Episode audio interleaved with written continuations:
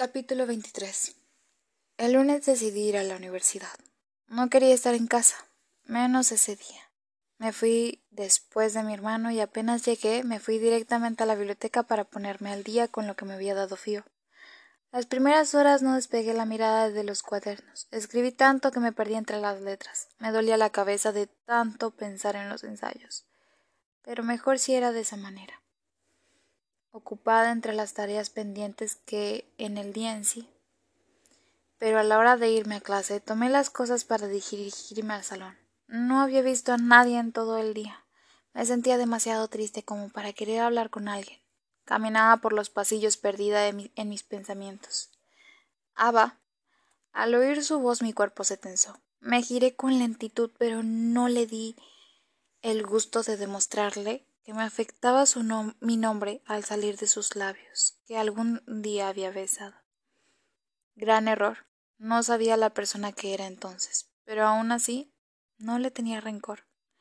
Me acerco a mí a paso dudoso, frunciendo el ceño con sus manos aferradas en su mochila. Parecía un niño inseguro.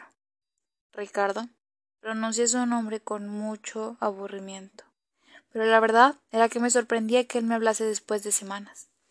Sé que es un día difícil para ti. Sacó una cajita roja del bolsillo derecho de su pantalón y me la entregó. La acepté dudosa, pero aún así, a pesar de todo, me sigues importando.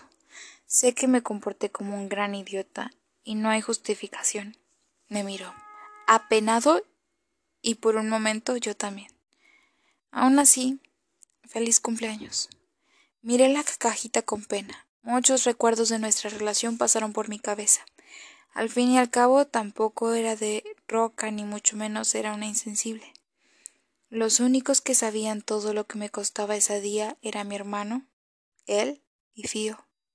Recordé los días que trabajaba en de animarme, haciendo una que otra cosa. En ese tiempo jamás antes me había sentido tan querida que hasta que recordaba el cariño de las dos mujeres a las que les debía la vida. Ricardo había sido una parte importante de mi vida, pero ya estaba superado. Solo echaba de menos los buenos momentos que teníamos como amigos, su compañía y los buenos tratos. Abrí la cajita y mis ojos se iluminaron al ver dos pendientes de mariposas. Sabía lo que significaba y no podía creer que él aún lo recordase. Quería llevar la fiesta en paz. Creo que es mi manera de pedir perdón por haberte hecho daño. Su voz sonó sincera, y le creí.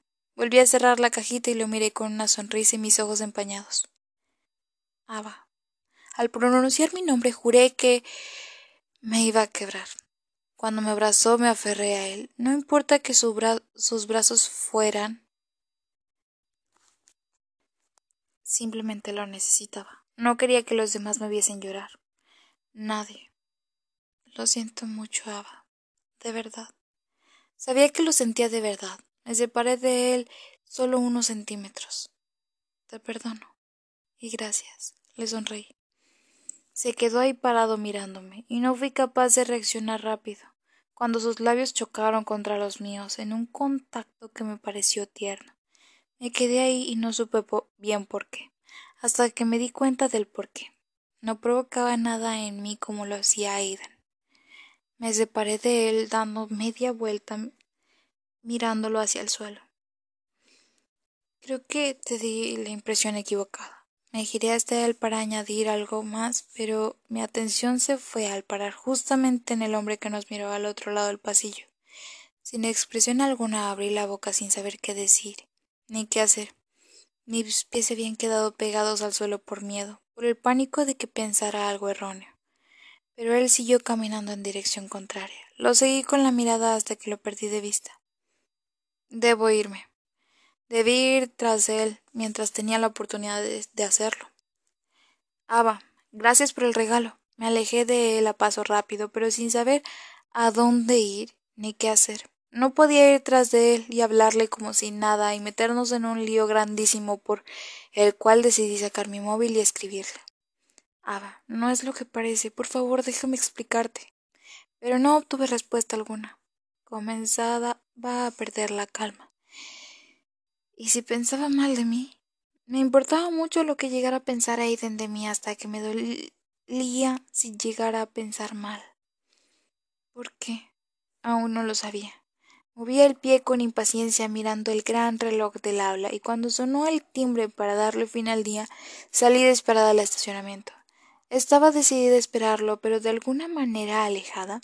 Estaba tan nerviosa que pensaba que aquel que me miraba mientras pasaba por mi lado lo notaba hasta por los poros. Los alumnos se iban y todos despejaba. Pero no pasaba nada. Y cada vez estaba más cerca del precipicio. Había pasado ya dos horas hasta que lo vi salir caminando hacia su auto cargando una caja con cosas. Me fijé que no había nadie cerca y logré acercarme. Guardaba la caja en el asiento del copiloto. Aidan. Mi voz sonó tan baja que cuando dio vuelta al auto no sabía si porque me estaba ignorando o porque simplemente no me había oído. Lo seguí hasta que me miró. No vi absolutamente que me asustó. Lo que viste hoy, no tienes que explicarme nada.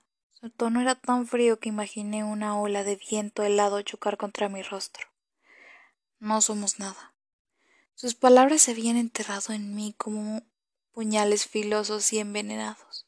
Se subió a su auto y arrancó dejándome ahí parada. No somos nada.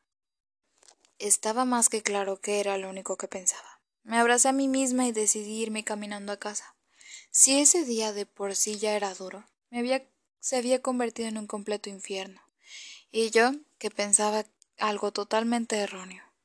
Pensé que yo lo había lastimado a él de alguna forma, pero todo resultó al revés. Todo lo que hizo y dijo me aclaró que yo le importaba muy poco para siquiera dejarme explicarle y que no era lo que él vio. Pero esa oportunidad ya había pasado y no pensé en volver y aclarar nada. Como bien él había dicho, no debía explicarle nada porque no éramos nada. Trataba de convencerme de eso, pero cada palabra que me repetía dolía. Llegué al apartamento y abrí los con los ojos pegados al piso. Solo quería dormir. ¡Feliz cumpleaños! gritaron al unísono mi hermano y Fío. Sostenían un pastel con un número veintitrés en él. Sonreí forzadamente así como también fingí la sorpresa alegre de la expresión en mi cara. No tenían que molestarse, hizo un puchero. Por favor, pide un deseo y sopla, dijo Fío mirándome alegre. Y de verdad quería un poco de su alegría que me se me contagiara. Fingí pensar y más bien desear. Pero no había nada que desear. Estaba vacía. Soplé las velas y luego los miré. Sé que odias que el mordisco, así que no iremos nos iremos directamente a los regalos y luego por el pastel. Fruncí el ceño ante tal petición tan extraña, pero asentí. Los miré estudiando cada movimiento de ellos. Ven. Mi hermano me tomó de la mano y me arrastró hasta el ascensor confío siguiéndonos detrás. ¿Por qué bajamos? Quise saber, pero los dos se dedicaron una mirada cómplice. Llegamos hasta el estacionamiento y mi hermano no soltaba mi mano hasta que dimos con un auto azul muy moderno. Feliz cumpleaños, hermana. Abrí los ojos como plato sin poder creérmelo. Me giré hacia él perpleja. ¿Cómo has logrado pagarlo? Quise saber. Los detalles no importa. Quise dártelo para que estés más segura luego del trabajo. ¿Y el tuyo? ¿Lo vendí? Saltó una risa inocente. Volví a mirar el auto. Una pena inmensa me hundió. Mi abuela y mi madre ya no estaban y Aidan justo ese día lo hizo más difícil. Me abracé a mi hermano y me eché a llorar como una niña. No sabía si estaba llorando por las dos mejores mujeres ausentes o porque me había enamorado completamente de Aidan.